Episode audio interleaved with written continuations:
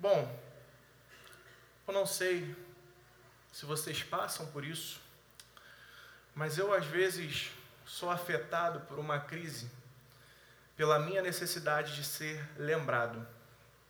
Depois que eu passar, depois que os meus dias de vida se já tiverem se contado, as pessoas lembrarem o meu nome, deixar o meu nome na história.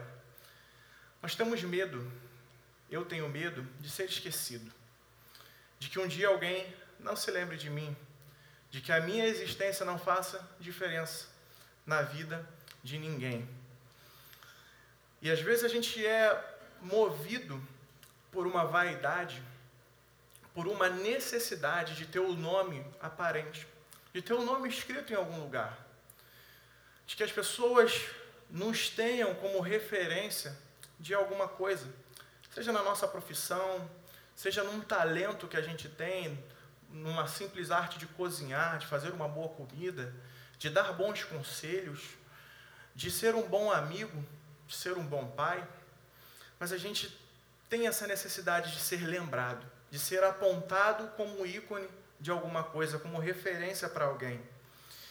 E um reflexo muito grande disso na nossa vida é que quando a gente posta hoje em dia uma foto na rede social, a gente não posta simplesmente para falar, olha, tá aqui a foto do meu momento. Como antigamente a gente tinha os álbuns de fotos nas nossas casas ou um porta-retrato nas nossas casas. A gente fica esperando quantas curtidas vão ter, quantos comentários, o quanto aquilo vai repercutir. Porque a nossa pergunta é sempre aquela: vão se lembrar de mim? Vão lembrar do meu grande feito que eu estou postando aqui, da minha viagem, daquilo do sucesso que eu estou alcançando? A gente quer ser lembrado na hora de ser convidado para alguma festa.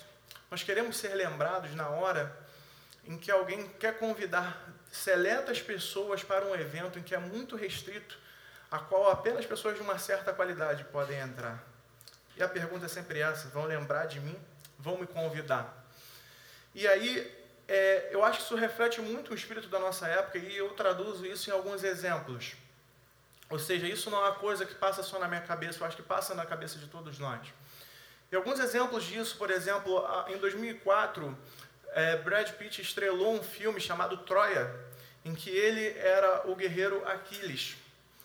E Aquiles ele não tinha medo de lutar, ele não tinha medo de ir para a guerra, ele não tinha medo de enfrentar gigantes na guerra, guerreiros que muitas vezes eram conceituados e muito mais valorizados do que ele, porque ele dizia: Eu tenho que ir para a guerra, eu tenho que vencer essa guerra, porque daqui a anos e mais anos o meu nome vai entrar para a história.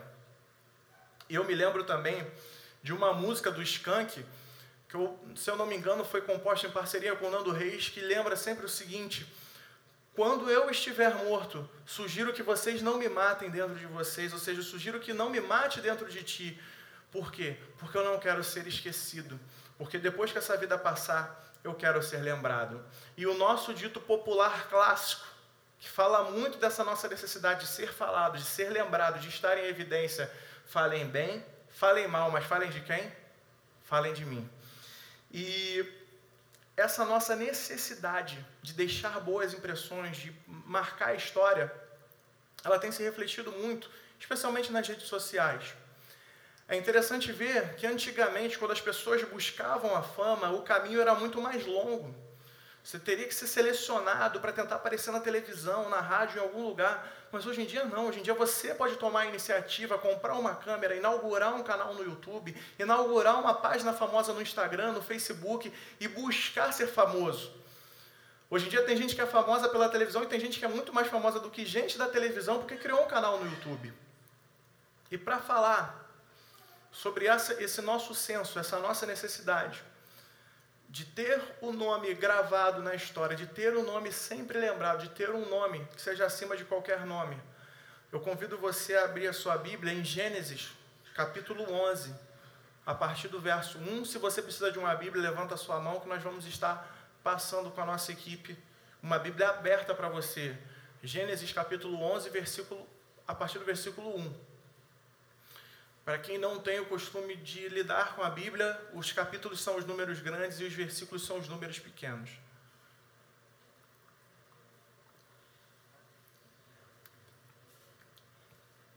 Gênesis 11, de 1 a 9.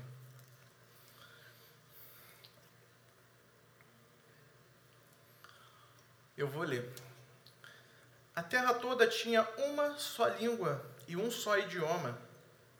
Os homens deslocaram-se para o oriente e acharam um vale na terra de Sinar e passaram a habitar ali.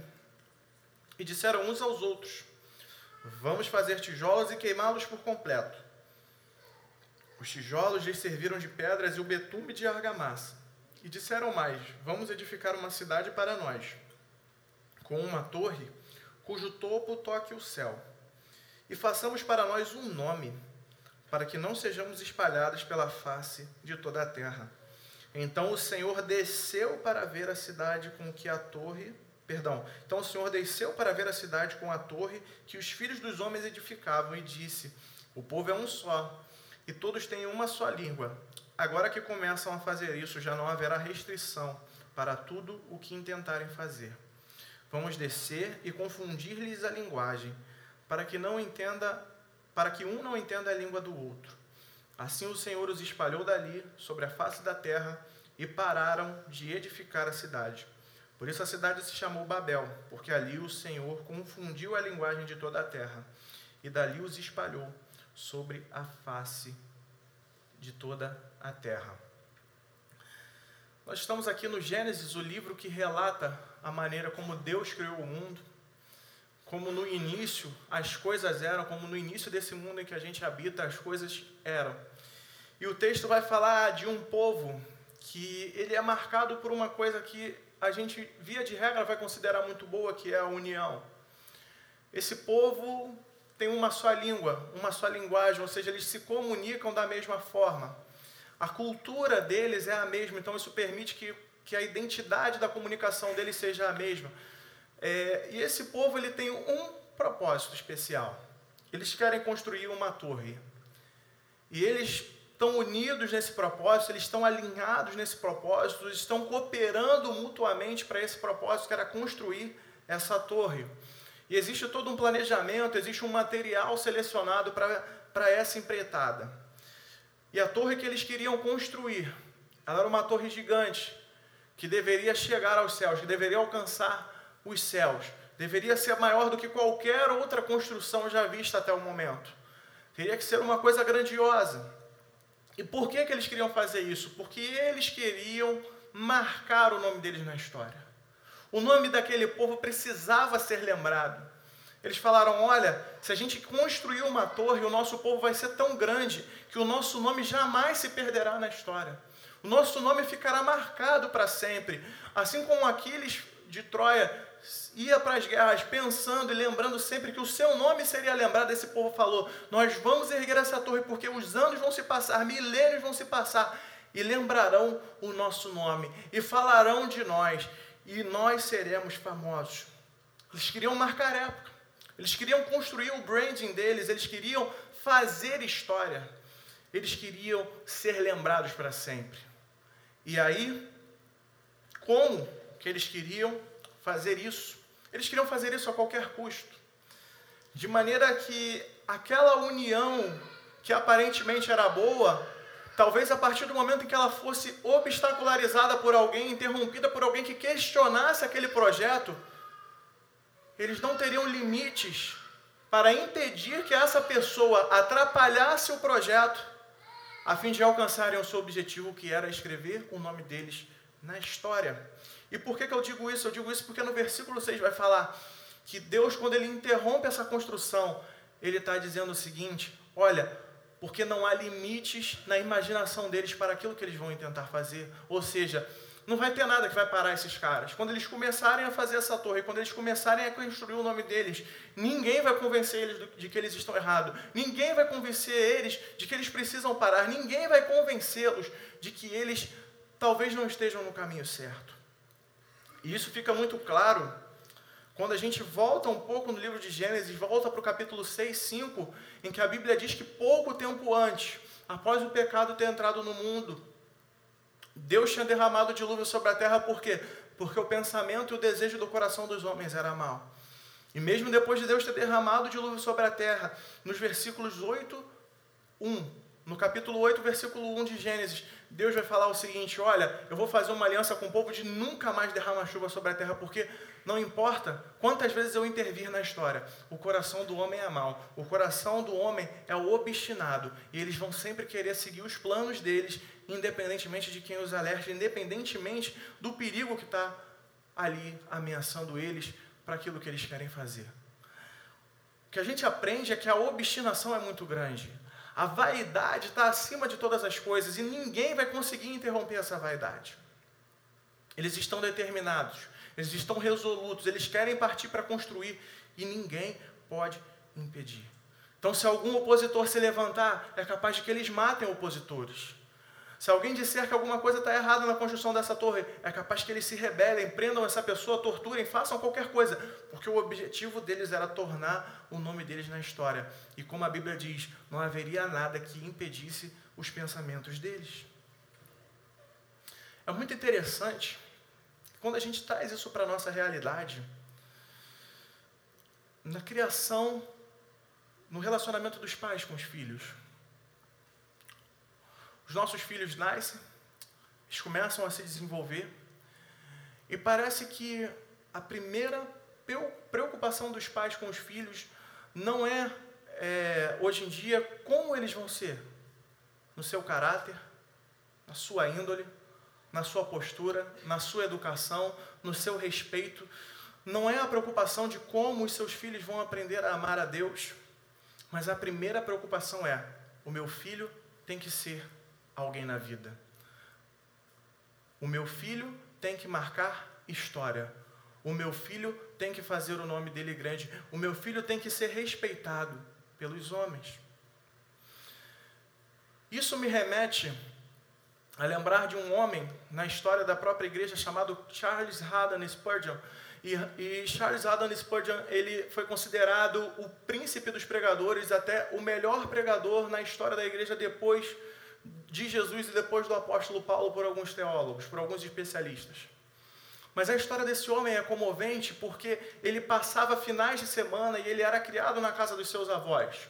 E quando ele era uma criança de 5 anos de idade, a casa era muito grande, ele se perdia e ele ia parar na biblioteca dos avós que tinha naquela casa.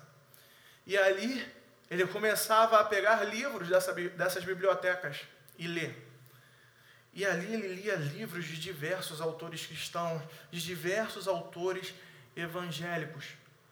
E ali ele começou a desenvolver o dom de amar a Deus em primeiro lugar e depois anunciar o evangelho. Com 16 homens, com, perdão, com 16 anos, esse homem já era um pregador incrível, ele já era um pastor e ele já anunciava a palavra de Deus. E aí eu fico pensando na nossa realidade se quando os meus filhos nascerem, o que, que será que eles vão encontrar? Atualizando essa questão do Charles Spurgeon, o que, que será que os meus filhos vão encontrar no histórico da minha internet? Qual é o tema mais relevante? Qual é a riqueza dos livros que eu carrego dentro de casa? Qual é a riqueza das informações que eu escondo dentro das minhas gavetas?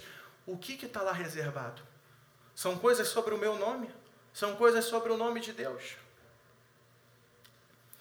Existe uma preocupação hoje em dia de muitos, de muitos homens, de muitas mulheres, de crescer e manter um status social muito elevado.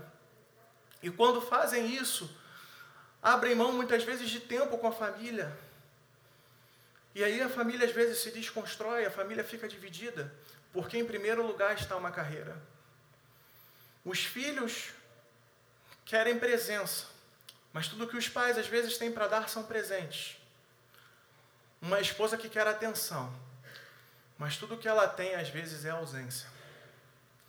Porque alguém precisa manter o status social. Alguém precisa crescer na carreira e não há limites para que isso se concretize. Às vezes a idolatria de uma carreira acadêmica. Pessoas que hoje colocam os seus estudos e o seu conhecimento acima de qualquer outra coisa. Não importa quem interfira no seu caminho, não importa qual outra proposta lhe seja apresentada. Primeiro é estudar. Ah, mas e Deus? Quando sobrar um tempo? Quando tiver tempo? O meu primeiro lugar é construir minha carreira. E por que, que a gente faz isso? Por que, que nós somos assim e eu me incluo? Porque eu também sou tentado pelas mesmas coisas que todos aqui. Porque a gente tem uma dificuldade de conviver com o nosso anonimato diante dos homens. A gente tem uma dificuldade de lidar com a realidade de que talvez a vida passe e ninguém lembre de quem a gente foi. A gente tem uma dificuldade de fazer as coisas sem ser visto, de fazer as coisas sem receber um crédito, de não ser convidado para um determinado lugar, de não aparecer numa determinada exposição. A gente tem dificuldade de ser uma pessoa simples. A gente tem hoje dificuldade de ser qualquer um na vida. A gente tem que ser alguém. E aí a gente vê um Deus que é presente na história, que é presente na realidade, e ele observa tudo o que está acontecendo aqui. Mas ele não observa apenas a construção. Deus não está olhando só o tijolo, Deus não está olhando só a argamassa, Deus não está olhando só o betume, Deus não está olhando só as pessoas carregando pedras. Ele está olhando com que intenção no coração delas elas estão fazendo isso. Porque é aí que reside o problema. O problema não está em você ser um grande profissional, o problema não está em você ser um grande médico, um grande advogado, um grande qualquer coisa. Problema está é, em aonde está colocado o teu coração. E Deus olha para esses homens e Deus nota o seguinte: olha, eles estão trabalhando muito, mas é para fazer o nome deles. E outra coisa, não é para fazer o nome deles de qualquer forma, mas eles estão querendo me afrontar. Porque eles querem fazer o nome deles maior do que o meu nome. Eles querem ignorar a minha presença na história, sendo que eu construí o planeta em que eles vivem. E eles, através de uma torre, querem dizer que não precisam de mim, que eu não sou necessário, que eu estou aqui, na verdade, é para atrapalhar a história deles. E não que eu seja um Deus cuidadoso que criei o mundo para que eles vivessem em plenitude de alegria. E aí, a ação de Deus, a maneira como Deus intervém nessa história é falando primeiro assim: olha só, a torre é tão grande, ela é tão alta, ela é tão magnífica, que eu vou pegar um binóculo, um microscópio para ver. Eles querem que a torre alcance os céus, mas aquele que habita os céus, aquele que a sua presença extravasa o tamanho dos céus, ele tem que descer para ver o que está acontecendo lá embaixo. Porque não importa a grandeza daquele projeto, a grandeza de Deus sempre será maior, porque a grandeza de Deus é ilimitada. Deus por nada pode ser contido, mas Ele contém toda a glória, todas as coisas nele subsistem e nele estão contidas. E numa atitude até de deboche com aquele projeto, Deus fala: Vamos descer e vamos ver. O que será que esse pessoal está fazendo? E Deus fala assim: para que outras pessoas não sejam prejudicadas, para que esse povo não crie uma desgraça maior no meio que eles vivem, tamanho é, o foco deles, a vaidade deles, a arrogância deles em construir esse grande projeto, em construir essa grande torre, a gente vai precisar interromper. Deus vem para interromper o projeto. E aquela união e uma união geralmente parece coisa boa, por ela estar sendo usada para o propósito errado, é que Deus intervém e Deus desune. Deus afasta, Deus espalha aquele povo. E Deus lembra a eles que Ele está presente na história, confundindo a língua, para que eles, tentando construir a mesma coisa, não conseguissem se entender e se perdessem no projeto deles. Olhando para esse diagnóstico que Deus fez da realidade daqueles homens, eu me lembro uma vez, tinha um exame médico que eu fiz. E naquele exame foi é, constatado que o meu colesterol bom estava baixo. Falei, pô, mas como é que é isso? Como é que regula? E eu não tinha a mínima noção de como eu fazia para aumentar o colesterol bom. Eu sei como faz para aumentar o ruim. É pizza, hambúrguer, refrigerante, o ruim vai lá no alto. Agora o bom não sabia como é que fazia. E quando eu levei aquele, aquele exame, na consulta para a médica, ela falou assim, ela de cara olhou o exame e falou assim, você está praticando exercício, não está? Eu falei, estou. Olha só, gente, isso faz muito tempo, tá? Eu sei que vocês estão olhando aqui, faz muito tempo. Você está praticando exercício, não tá? Aí eu falei, tô sim. Aí ela, pelo seu exame, por ver que o seu colesterol bom está baixo, eu consigo ver aqui o seguinte, que você está praticando exercício, mas você só está fazendo musculação. Você não está fazendo exercício aeróbico, você não está correndo, não está andando de bicicleta, você não está fazendo nada disso. Ou seja, ela olhou além daquilo que eu conseguia ver naquele exame. Porque a minha visão é limitada, eu não sou médico, eu não tenho conhecimento. Da mesma forma, é a forma como Deus encara os nossos projetos na vida. Ele consegue ver a real intenção. Ele consegue ver aquilo que está por dentro, que não está visível aos olhos de quem está olhando o seu projeto. A perspectiva e os valores de Deus para olhar o seu projeto são diferentes. Os valores dele são absolutos, são os valores dele, porque ele é o criador dessa terra. E ele não submete os valores dele aos seus valores e ao valor de qualquer outra ideologia, senão aquilo que ele próprio ditou como regra para esse mundo na tentativa de construir um nome, a gente esquece quem a gente é. A gente esquece que a gente é criador, que a gente é criatura. A gente acha que a gente é criador. A gente esquece que a gente subsiste em Deus e a gente se acha autossuficiente e independente. A gente traço, a gente acredita que a gente é o dono do nosso próprio destino. Uma coisa que contribui muito para essa cultura hoje, não falando mal dessa profissão, até porque eu faço uso de, do conhecimento desses profissionais, muitas vezes, é muito a visão do coach. Só depende de você. É você que traça o teu destino. É você que controla os fatores. É você que controla, meu amigo. De fato, algumas atitudes, algumas, algumas iniciativas nossas são necessárias. Mas acreditar fielmente que os nossos cálculos a respeito de tudo que está governando a nossa vida estão completamente exatos e não existe nenhum fator que possa ocorrer no meio do caminho que vai frustrar os nossos planos, é um equívoco muito grande. Sabe por quê? Porque isso é ignorar o agir de Deus na história. Isso é ignorar um Deus que realmente controla a realidade e achar que nós controlamos a nossa realidade. E aí, por exemplo, eu cito para você: você pode controlar o dia que você vai ficar enfermo? Você pode controlar o dia que você vai ficar doente? Você pode controlar que tipo de doença você vai ter em algum dia? Você pode saber que dia que a empresa que você trabalha ela pode vir a falir? Ela pode vir a deixar de existir? Você pode talvez assim ter uma previsão exata do dia em que o, o mercado para o qual a sua empresa age e serve as pessoas ele vai quebrar. Nós não controlamos todos os fatos. Nós somos surpreendidos pelos fatos. Assim como a linguagem daqueles homens, através do próprio diálogo que eles tinham, começou a ficar confusa e eles começaram a não se entender.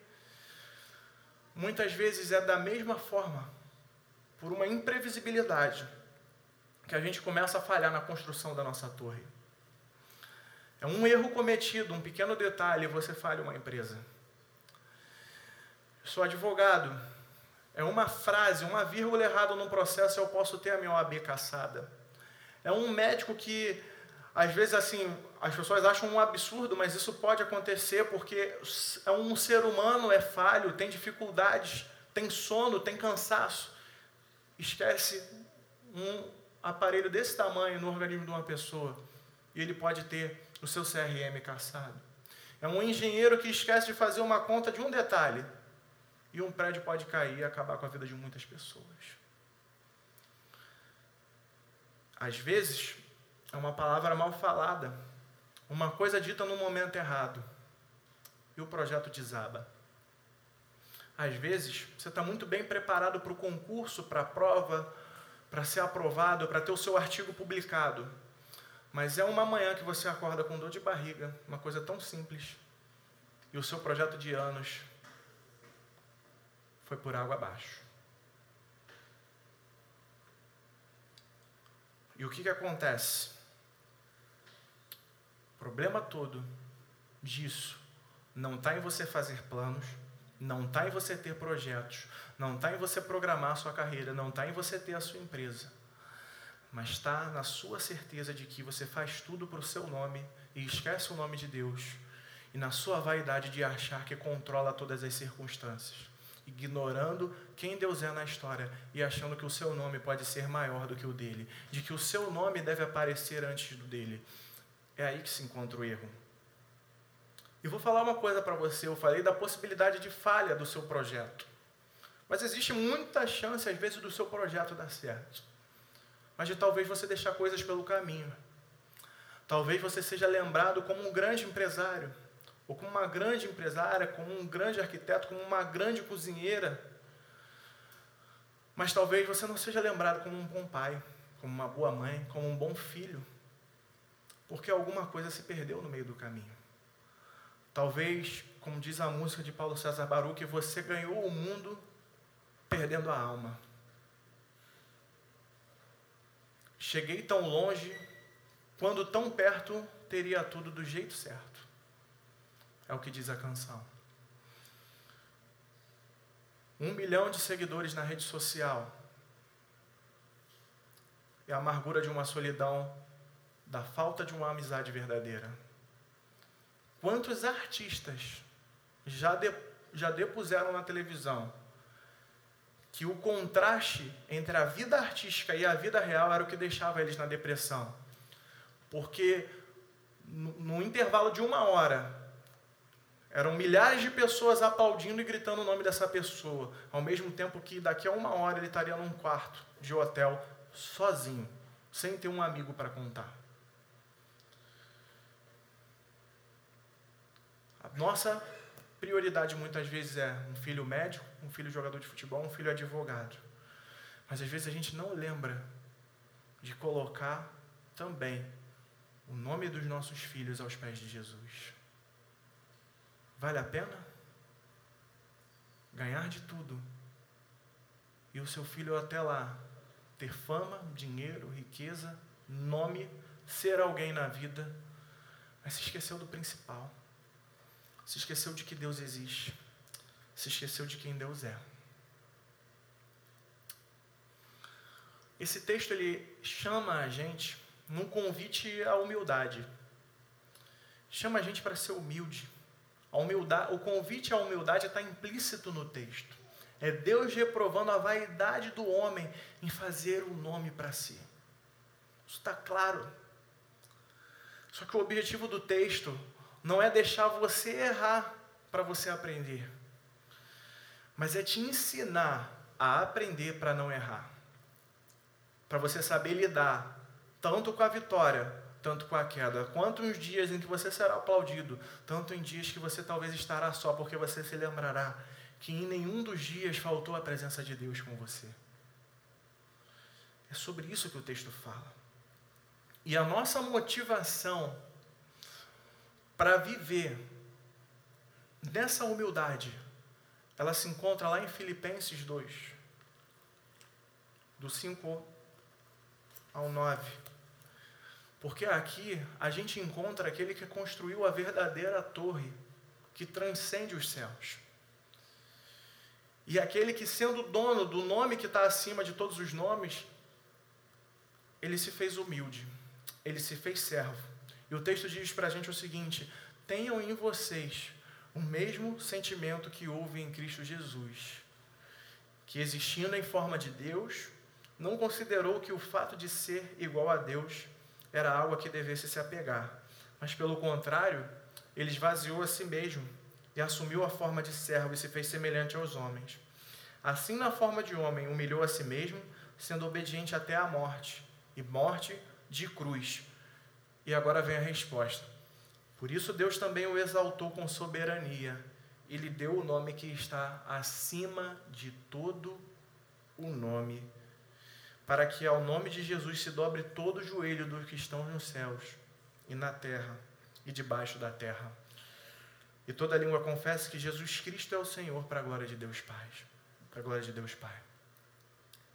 Jesus é o verdadeiro construtor da torre. Jesus é aquele que conseguiu transcender os céus. E é pelo nome dele que nós temos uma torre hoje para ter o nosso relacionamento restabelecido com Deus. É por causa desse Jesus. Porque ele, em humildade, em submissão integral da sua vida a Deus, obedeceu a Deus 100%. Obedeceu a Deus em todos os detalhes daquilo que a Bíblia fala que a gente tem que obedecer, mas que eu e você a gente não consegue. E porque a gente não consegue, ele obedeceu no nosso lugar e assumiu a nossa culpa na sua morte. Mas ele não ficou morto. Ele venceu a morte, ele ressuscitou e ele ascendeu aos céus para trazer o contato da nossa relação com Deus, para que a nossa oração, para que a nossa confissão de pecados, para que o nosso relacionamento chegue também àquele que está nos céus, que é Deus, o nosso Pai. Ele construiu a verdadeira torre, ele construiu a verdadeira ponte para os céus, e é ele que nos convida, como nós vimos aqui na palavra de Paulo, a ter em vós esse mesmo sentimento de ser servo de Deus, de se rebaixar da sua posição muitas vezes, de abrir mão de talvez escrever um nome na história para servir ao propósito de Deus. Jesus é aquele que não despreza o Deus Criador, o Deus que é Senhor da história. Pelo contrário, ele se submete e ele se faz menor do que o que ele era. Ou seja, a nossa vida, ela não é sobre quantas pessoas falarão de nós, mas sobre quem lembrará o nosso nome.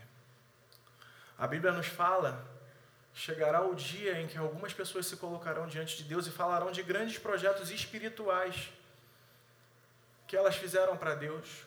Olha, eu expulsei demônios, eu curei pessoas, eu fiz isso, eu fiz aquilo, eu anunciei, eu, eu, eu, eu, eu, eu. E Deus dirá para elas: Olha, apartem-se de mim, nunca conheci vocês. Não faz diferença se você conhece ou não o presidente da República. Faz diferença se ele te conhece. Então a questão não é, é com, quantas pessoas sabem quem eu sou, mas quem de fato sabe quem eu sou. É o fato de Deus te conhecer e te reconhecer como filho que muda a perspectiva da tua existência, porque você não vive mais como alguém que depende do projeto dar certo para ter um grande nome mas você vive na esperança de que o teu nome ele é lembrado e guardado por Deus. Deus sabe quem você é, você tem intimidade com Ele e Ele te dá motivação para você tocar qualquer projeto que seja na tua vida, seja na sua carreira acadêmica, na sua carreira profissional, no seu canal do YouTube, seja onde for, Deus vai te acompanhar e vai guiar o teu projeto. Não adianta a gente ganhar o respeito de tanta gente, perder o respeito da nossa própria casa perdeu o respeito dos nossos. Não adianta que pessoas falem o meu nome na história, se no meu casamento a minha futura esposa chegar e falar assim: Olha, não sei quem é esse homem, foi um grande homem da porta para fora, dentro de casa. Ele não fez diferença nenhuma, eu criei os filhos sozinho, eu fiz tudo sozinho. Não adianta eu, ser um, eu ter um grande nome e os meus pais falarem que eu não fui um bom filho, que eu não os respeitei, que eu não os honrei que eu não dei atenção a eles na velhice, que eu os desprezei. Nada se aproveita. Nós queremos ser gigantes diante dos homens, mas o que a Escritura nos chama é para que a gente seja pequeno diante dos homens, mas gigante diante de Deus, pela misericórdia de Deus. E não que a gente se torne reconhecível a ponto de Deus um dia olhar para nós e dizer: Olha, eu nunca te conheci. Para concluir, Quero deixar bem claro aqui que a vida não precisa ser sem graça. Você não precisa interromper os seus projetos, mas você precisa mudar o norte ou acertar o norte dos seus projetos. A gente é chamado para viver para Deus, a gente é chamado para ser excelente em nome de Jesus em tudo aquilo que a gente se propõe a fazer, mas sem se esquecer de que aquele que faz de que aquele que tem o nome que é sobre todo nome é o Senhor Jesus e não o nosso nome é o que tem que ser elevado. A gente foi chamado para ter a carreira, ter os projetos, não importa o tamanho deles, debaixo do nome de Jesus, para fazer o nome de Jesus grande. A gente não pode esquecer que Deus é o Criador dos céus e da terra, que Deus criou e é Deus que organiza esse universo no qual a gente habita. E que nada vai comover Ele. Não é uma torre grande demais que vai fazer Deus, nossa, que projeto lindo. Porque nada de que acontece debaixo do sol é novo para Deus. Ele já sabe de todas as coisas. Não adianta você querer buscar fazer o seu nome célebre.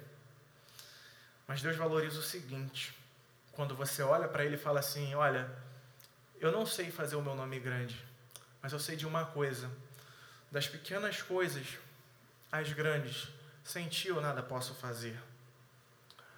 Quando a gente traça um projeto, a gente não tem que chegar para Deus e só comunicar o projeto. Olha, Deus, estou fazendo um projeto. Isso não é o certo. O caminho certo também não é Deus, me ajuda no projeto. O caminho certo é Deus, qual é o projeto?